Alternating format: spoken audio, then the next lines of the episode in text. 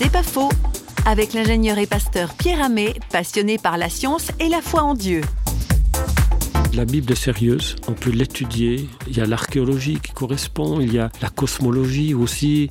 Il y a tellement de choses qui correspondent à la réalité avec les mots de la Bible, bien sûr. Et puis en même temps, il y a ce miracle de Dieu qui se fait homme, l'Esprit Saint qui nous visite, la puissance. Je crois aux anges aussi. J'en ai vu plusieurs fois. Ils sont venus m'aider. C'est une réalité. Et je ne comprends pas comment certains scientifiques s'accrochent encore à dire il n'y a que de la matière, il n'y a pas d'esprit, il n'y a pas d'entité supérieure, il n'y a rien. J'ai envie de dire, mais écoutez, allez interroger un peu les gens qui vivent des choses avec Dieu dans le monde entier. Il y a des guérisons encore, il y a, il y a même des résurrections, il y a des gens qui changent de vie d'un moment à l'autre.